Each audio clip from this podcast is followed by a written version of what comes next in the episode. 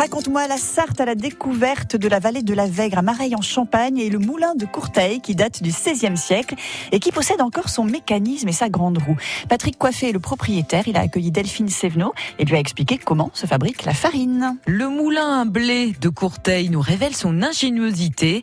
Patrick Coiffé, notre meunier propriétaire, fait monter les sacs de blé à l'étage sans effort. Et puis, je, je tirais simplement sur ma corde et mon sac de 100 kilos grimpait tout seul à l'étage. C'est un, ascen- un ascenseur, tout, tout bêtement, qui est basé sur euh, une transmission et une poulie euh, mètre.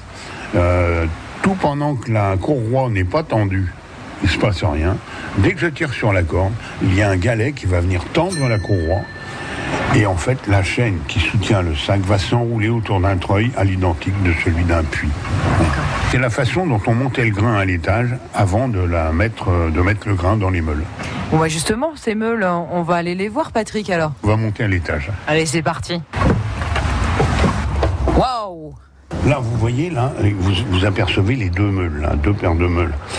En fait, on a la meule du dessus, là, qui est bien visible, puisqu'on a retiré le, le petit meuble qui se trouve au-dessus, qui s'appelle l'archure. Vous voyez l'épaisseur qu'elles font Elles font euh, Ouais, c'est c'est énorme. au moins 30 cm d'épaisseur. Et on aperçoit, on aperçoit bien au centre le, le yard, ce qu'on appelle le yard. C'est là qu'on va faire pénétrer le grain. voyez.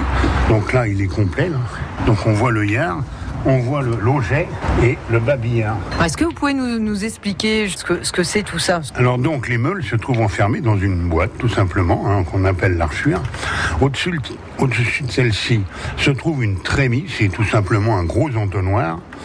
Et alors pour que le, grain puisse descendre dans le dans le yard, le trou entre les meules, on a ce qu'on appelle un auget, c'est comme une gouttière en fait un petit peu, qui va guider le grain dans le, trou. Et en fait, sur le côté, on aperçoit ce qu'on appelle un babillard, une tige métallique sur laquelle il y a une came triangulaire qui va venir frapper sur l'auget de manière à ce que le grain, il avance par saccade et ça permettait au meunier de régler le débit du blé à moudre. S'il en mettait de trop, la meule faisait pas trop son travail puisque il allait se retrouver dans sa mouture avec des grains de blé euh, écrasés, mais pas, pas transformés en farine. S'il en mettait pas assez, bah, il perdait un peu de temps.